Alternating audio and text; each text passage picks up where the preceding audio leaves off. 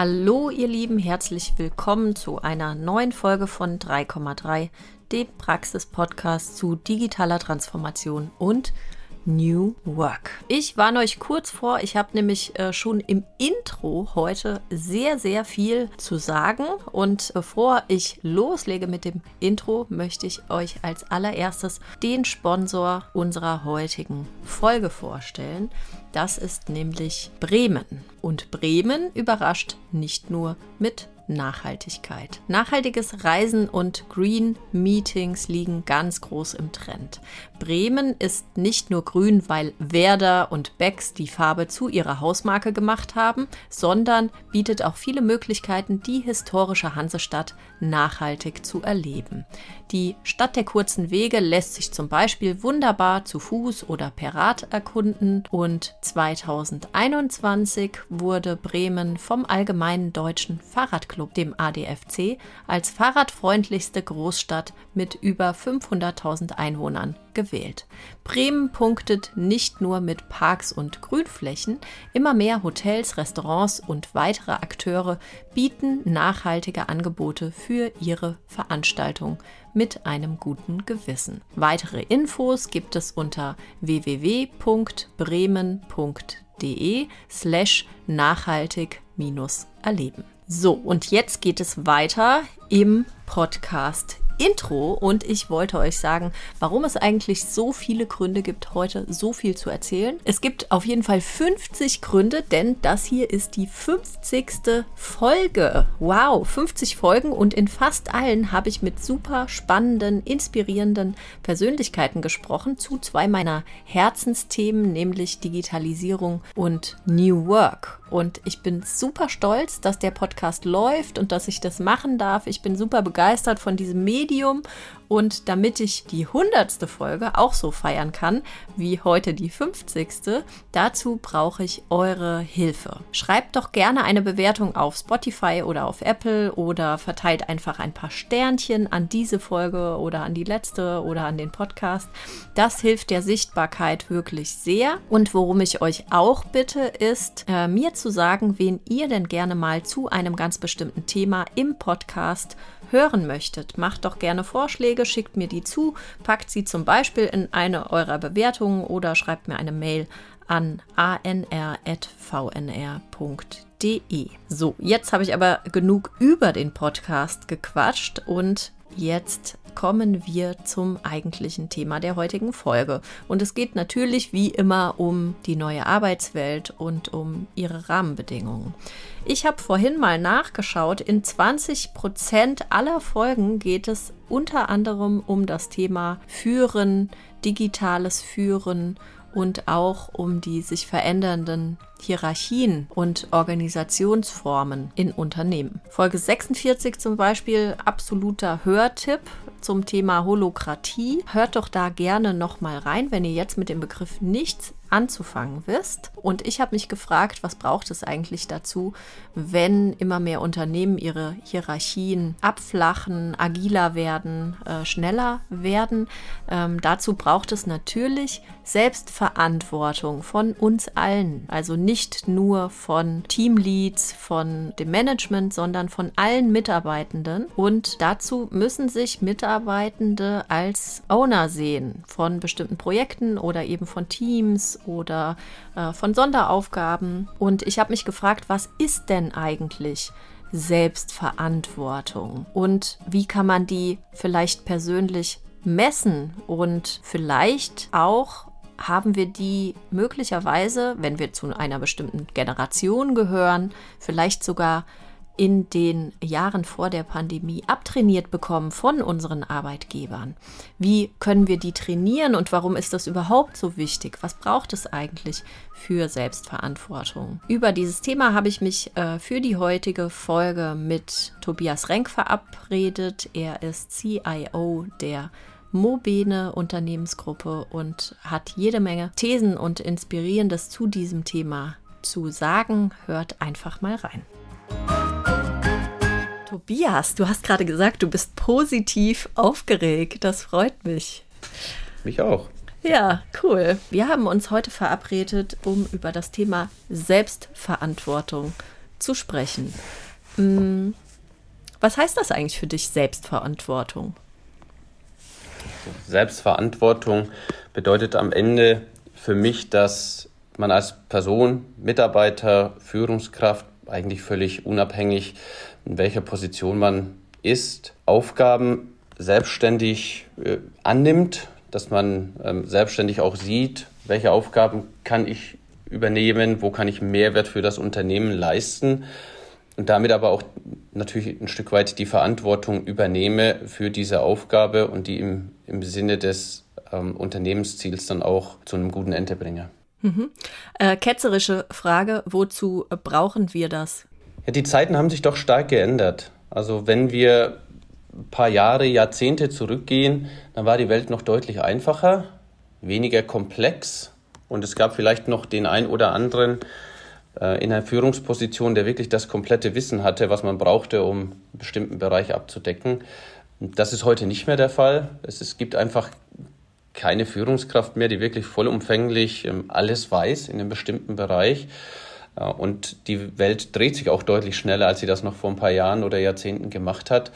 Und das erfordert einfach ein Stück weit ähm, Mitarbeitende, die eben in die Selbstverantwortung gehen, die auch selbstständig in die, in die Weiterbildung gehen oder die zumindest Angebote, die man als Unternehmen machen müsste, dann auch entsprechend wahrnehmen, um auch diesen Erwartungen gerecht zu werden. Das heißt ja auch, dass früher das Thema Selbstverantwortung nicht so wichtig war und dass das vielleicht viele von uns gar nicht gelernt haben, oder? Ja, ich denke, das ist ein sehr, sehr wichtiger Punkt. Wenn wir uns auch angucken, wie Organisationen aufgebaut waren in der Vergangenheit, dann haben natürlich viele Unternehmen sich sehr stark auf das Thema Effizienz fokussiert und haben damit ähm, relativ stark auf gewisse Organisationsstrukturen gesetzt, die eben Effizienz unterstützt haben. Das heißt, ähm, es, gab einen mehr hierarchischen Aufbau von Unternehmen. Es gab die Führungskraft, die wirklich der äh, alleinige Ansprechpartner oder der alleinige Verantwortliche für ein bestimmtes Thema war.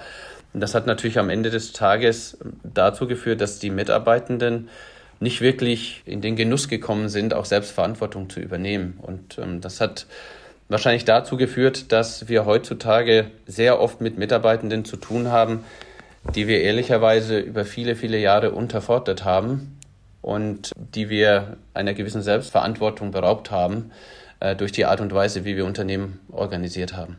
Wie machen wir das denn jetzt wieder wett? Das ist eine sehr gute Frage, wie wir das wettmachen. Hast du schon ähm, rausgefunden?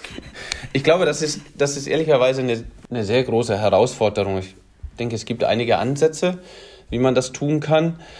Ich denke, Selbstverantwortung kann es wirklich nur geben, wenn man den, den Mitarbeitenden auch klar macht, was das Große und Ganze ist. Ne? Also wo will ich als Unternehmen hin, wo will ich als Abteilung hin?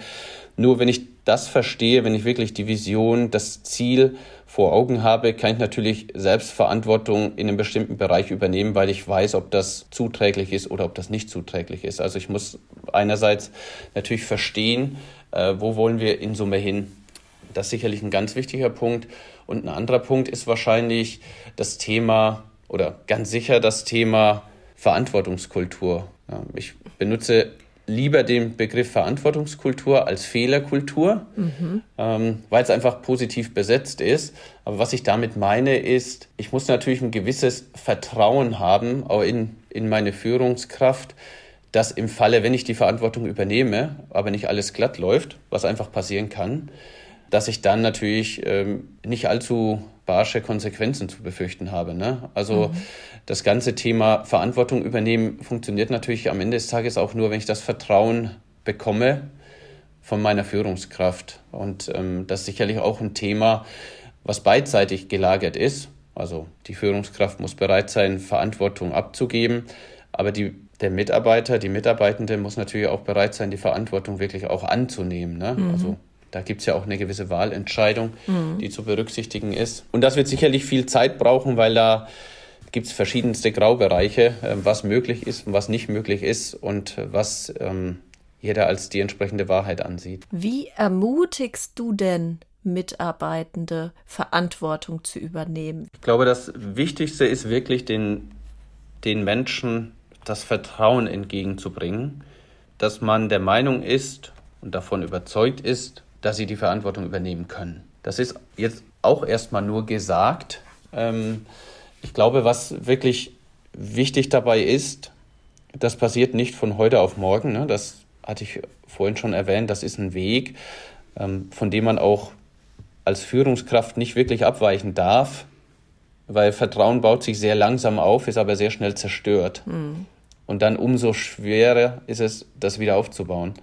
Ähm, also ich glaube, das ist ganz wichtig und ein Begriff, der für mich an der Stelle auch nochmal sehr wichtig ist, ist eben der Begriff der Berechenbarkeit ne, als Führungskraft. Das mhm. klingt erstmal ein bisschen komisch und äh, Berechenbarkeit ist ja immer etwas, was wir so ein bisschen als negativ ansehen, weil man sagt, okay, wenn man berechenbar ist, dann, dann weiß der ein oder andere, wie man reagiert oder was man meint und was man denkt. Ich glaube aber in diesem Kontext, Mitarbeitende zu, zu befähigen und, oder sie ihnen die Möglichkeit zu geben, Verantwortung zu übernehmen, ist das was unfassbar Gutes. Mhm. Also die Berechenbarkeit, wie reagiere jetzt ich als Führungskraft, wenn etwas falsch läuft, mhm. wenn etwas nicht so läuft, wie es äh, gedacht war. Das sind, ja, das sind ja die echten Momente, wo sich eigentlich zeigt, okay, ist das, ist das Vertrauensverhältnis wirklich da? Ne? Und haben wir diese Verantwortungskultur im Team wirklich geschaffen? Ähm, in diesen Momenten kann ich natürlich unfassbar viel gewinnen und ich kann auch unfassbar viel kaputt machen. Also diese Berechenbarkeit auch zu haben, das ist etwas, worauf ich äh, großen Wert lege mhm. und, und was ich versuche, meinen Mitarbeiterinnen und Mitarbeitern auch, auch zu vermitteln, ja, um einfach das Gefühl der Sicherheit zu geben. Ich glaube, man kann nur Verantwortung übernehmen und sich auch wirklich verpflichten für etwas, wenn man einen gewissen geschützten und sicheren Rahmen hat, in dem man sich bewegen darf. Und das ist eigentlich meine Hauptaufgabe als Führungskraft, eben diesen Rahmen zu schaffen und in diesem Rahmen auch ein Stück weit berechenbar zu sein und wahrscheinlich auch das Thema Feedback immer wieder zu leben. Wertschätzung, Feedback, öfter mal zu sagen, hast du gut gemacht. Ja, das ist ein großer Aspekt und Feedback, sagt man so lapidar, ne? Feedback geben ist eine Kunst, aber es stimmt auch, ne? Weil ich dann natürlich relativ schnell bewertend werde oder auch übergriffig werden kann als Führungskraft. Mhm. Ne? Also wenn jemand etwas falsch macht, dann könnte ich ja sagen, das hast du falsch gemacht und damit beende ich eigentlich komplett eine Diskussion. Ne? Mhm, mh. Ich könnte aber auch in die Diskussion gehen, ich habe es so wahrgenommen oder auf mich hat er so gewirkt, dass dieser Schritt uns nicht näher an das Ziel gebracht hat. Dann habe ich eine Diskussionsgrundlage und dann kann ich auch die Diskussion dahingehend öffnen, dass das Gegenüber in die Diskussion einsteigt und auch seine Beweggründe oder ihre Beweggründe darlegt. Na, und so kann man ja am Ende des Tages auch gemeinsam wachsen. Ähm, wenn ich Basta-Feedback gebe, dann gebe ich eigentlich nur zum Ausdruck, dass ich der Meinung bin, ich weiß alles mhm. und kann alles besser. Und dann geht das ja genau in die entgegengesetzte Richtung. Mhm. Denn wenn ich so Feedback gebe, dann denkt sich jeder andere, ja, dann. Mach's doch selbst. Dann mach's selber. Ja, genau. Basta, dann, Basta-Feedback ist ein schönes Wort. Ja, und dann geht es genau in die entgegengesetzte Richtung. Ne? Also ich glaube, ähm, die Kunst Feedback zu geben, spielt sicherlich eine, eine, eine große Rolle. Du hast im äh, Vorgespräch gesagt, äh, Selbstverantwortung und Selbstorganisation hängt irgendwie zusammen. Das würde ich gerne noch mal ein bisschen genauer von dir hören. Selbstorganisation ist ja so eines dieser Buzzwords dieser Zeit, ne? Hm. Das kam so mit dem ganzen Thema agile Transformation, agile Zusammenarbeit und dann spricht man immer von selbstorganisierenden Teams mhm. und irgendwie ist dann mit selbstorganisierenden Teams alles viel besser und wenn man dann, äh, auch ich, mich mit vielen Kollegen unterhalte, dann kommt man immer zum Ergebnis, so ein richtig selbstorganisierendes Team hat irgendwie keiner. Mhm. Ne? Also mhm. ähm, das ist auch viel leichter gesagt ähm, als getan. Ähm, wie hängen Selbstverantwortung, Selbstorganisation zusammen? Also ich glaube, Selbstorganisation ist einfach eine, eine weitere tragende Säule von Selbstverantwortung. Also sobald ich Verantwortung für eine gewisse Aufgabe übernehme und damit auch für die Durchführung äh, dieser, dieser Aufgabe, da muss ich natürlich ein Stück weit auch in Bezug auf, wie setze ich das um? Wen brauche ich, um das zu tun? Ähm, in welchem Zeitrahmen kann ich das tun? Was sind Ressourcen, die ich benötige? Ähm, wen involviere ich noch? Wen, äh, welches, welches Feedback muss ich wann geben?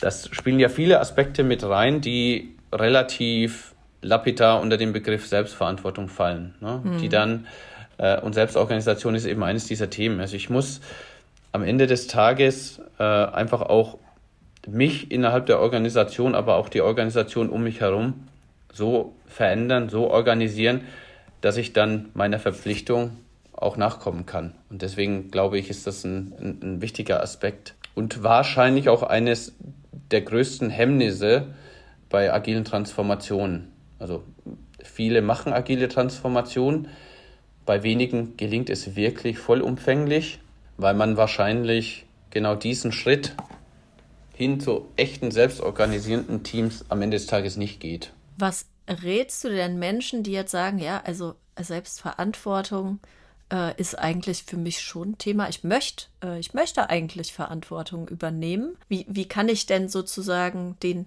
den Weg loslaufen hin zum Thema mehr Selbstverantwortung? Also ich, ich erinnere mich da ganz gerne an einen Vortrag, den ich mal gehört habe innerhalb eines Unternehmens, für das ich gearbeitet habe.